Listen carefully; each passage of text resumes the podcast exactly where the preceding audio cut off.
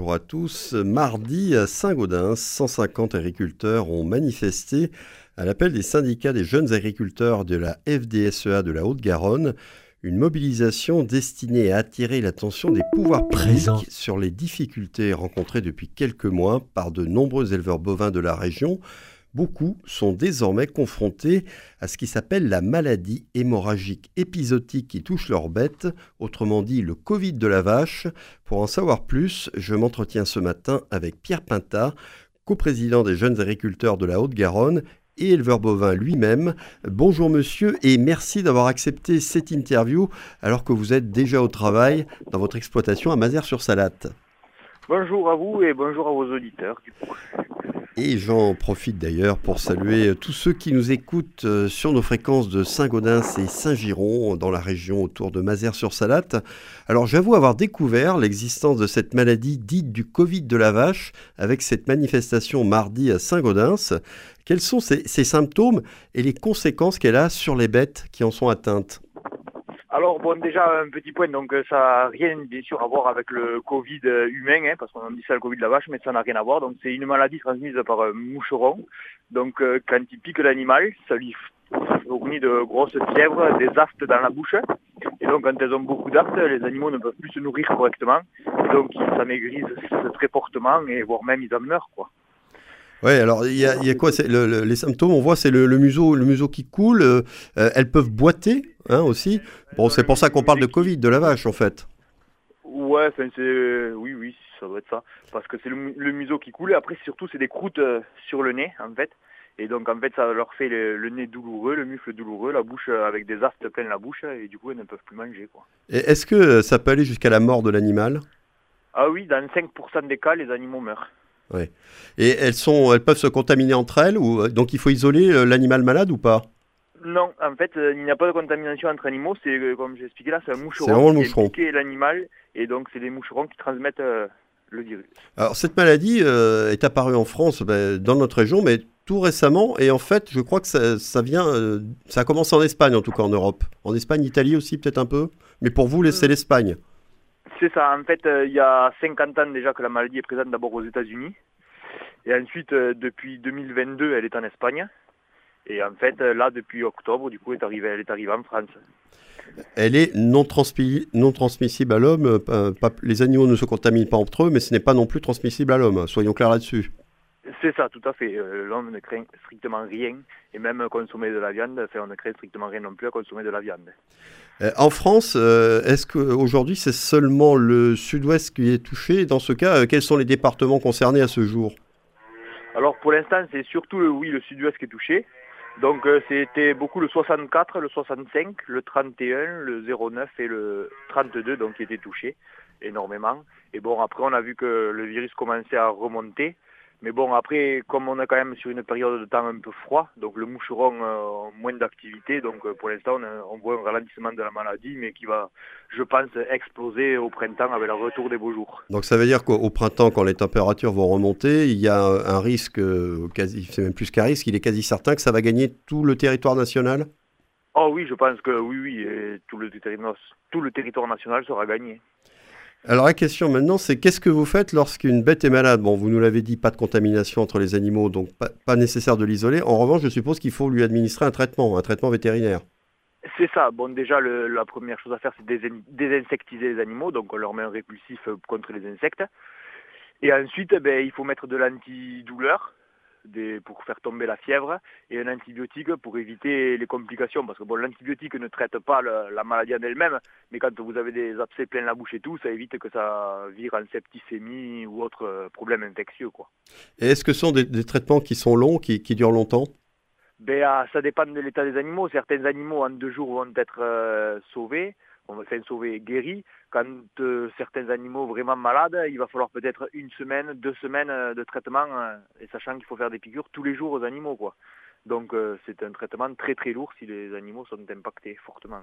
Alors je crois que vous avez des, des vaches à viande, mais aussi des vaches laitières. Est-ce que ça altère la production de lait pour l'animal le toucher? Alors évidemment, euh, déjà, bon, pour les vaches allaitantes, donc ça fait maigrir donc moins de viande. Et pour les vaches laitières, ben, comme euh, quand elles ont la de la fièvre, un animal, donc elle ne produit plus de lait. Quoi. Et donc le problème, c'est certaines vaches laitières qui n'ont perdu leur production de lait et qui n'arrivent plus à reproduire du lait.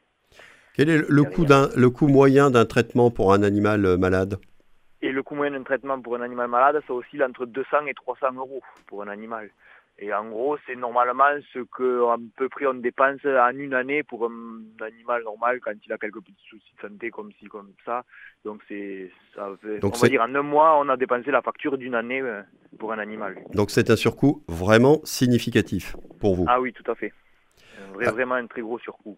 Alors cette euh, manifestation donc de mardi, euh, lors de laquelle vous avez rencontré le, sous-préfet à, Saint-Gaudens pour lui faire part de vos, revendications, qu'est-ce que vous demandez qu'est-ce que vous demandez notamment à l'État? Ben, la première des choses du coup qu'on demande à l'État, c'est de prendre en charge donc euh, ces surcoûts vétérinaires, parce que bon, c'est la première chose, on va dire, d'urgence pour les éleveurs qui n'arrivent plus à payer leurs factures du fait de ce surcoût. Donc euh, c'est donc pour commencer de payer les frais vétos et ensuite euh, un assouplissement des règles pour pouvoir exporter nos animaux à l'étranger. Alors pourquoi faut-il assouplir les règles euh, en raison de cette maladie? Quel, est aujourd'hui le point bloquant? Alors en fait, aujourd'hui, donc l'Espagne depuis donc était déjà porteur de la maladie. Sauf qu'aujourd'hui, pour exporter ces animaux en Espagne, il ne faut que leur euh, prise de, ils aient une prise de sang comme quoi ils sont négatifs, qu'ils ne soient pas porteurs de la maladie, quoi. Alors qu'ils ont la maladie chez eux. Donc c'est ce qu'on trouve un peu illogique. Est-ce qu'il y a des problèmes aussi avec d'autres pays? C'est-à-dire, si vous voulez vendre un animal en Italie ou en Espagne, euh, à quoi êtes-vous contraint aujourd'hui? Est-ce que vous devez, par exemple, le tester, ce qui est un autre surcoût, évidemment? Ben, En fait, alors, si on veut le vendre en Espagne, on n'est pas obligé de le tester parce que la maladie est déjà là. Ouais. C'est ça. Mais si on le teste et qu'il est positif, ils ne le veulent pas, ce qui est totalement illogique, puisque si on ne le teste pas, mais que l'animal est malade, il peut quand même y aller.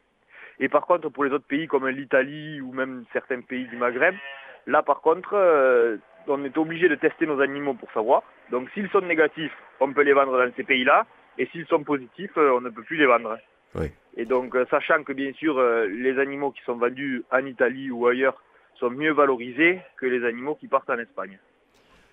Euh, le préfet donc vous a reçu, le sous-préfet pardon, vous a reçu euh, mardi à Saint-Gaudens.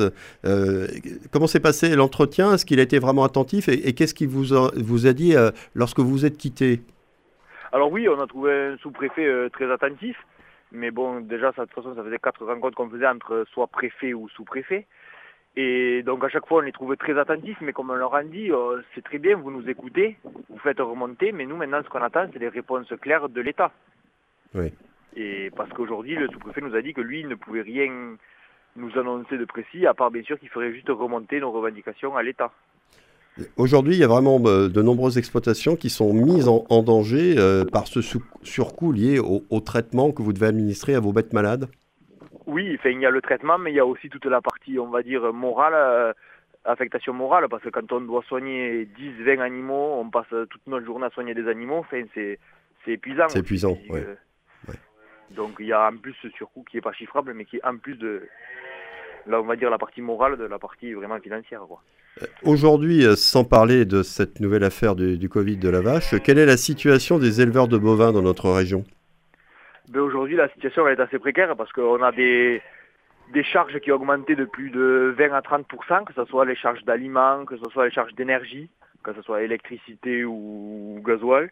Et ensuite, alors qu'on vend nos produits, ben, par exemple pour le lait, ça fait à peu près 30 ans qu'on vend le lait à peu près au même prix. Quoi. Donc, euh, il n'y a pas eu de répercussion des, des surcoûts euh, dans les prix de vente. Il n'y a pas de répercussion des surcoûts, donc euh, ça devient des trésoreries de plus en plus compliqué pour les éleveurs. Ensuite, on a aussi des normes de plus en plus restrictives avec euh, l'importation de produits qui ne respectent pas du tout ces normes quoi, en France. Donc c'est un, ras-le-bol général quoi, de la production aujourd'hui.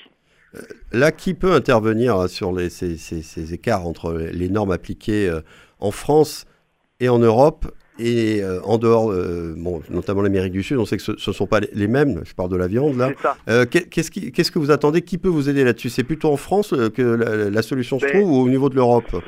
Maintenant, on sait très bien que c'est à peu près l'Europe qui gère tout, donc je pense que c'est à l'Europe, même si la France, je pense, a son mot à dire, mais c'est à, l'Europe à, je pense, interdire la production, l'importation de denrées qui ne respectent pas les normes européennes.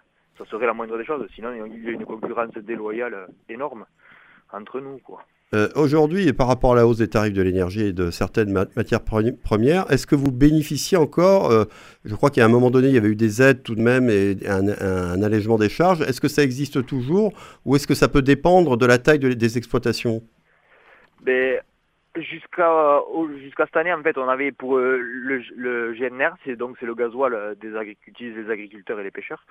Donc on avait une détaxation de ce GNR et aujourd'hui, on nous supprime la détaxation directe aux éleveurs, enfin aux agriculteurs, et on le remplace par euh, soi-disant des avantages fiscaux pour euh, permettre de défiscaliser.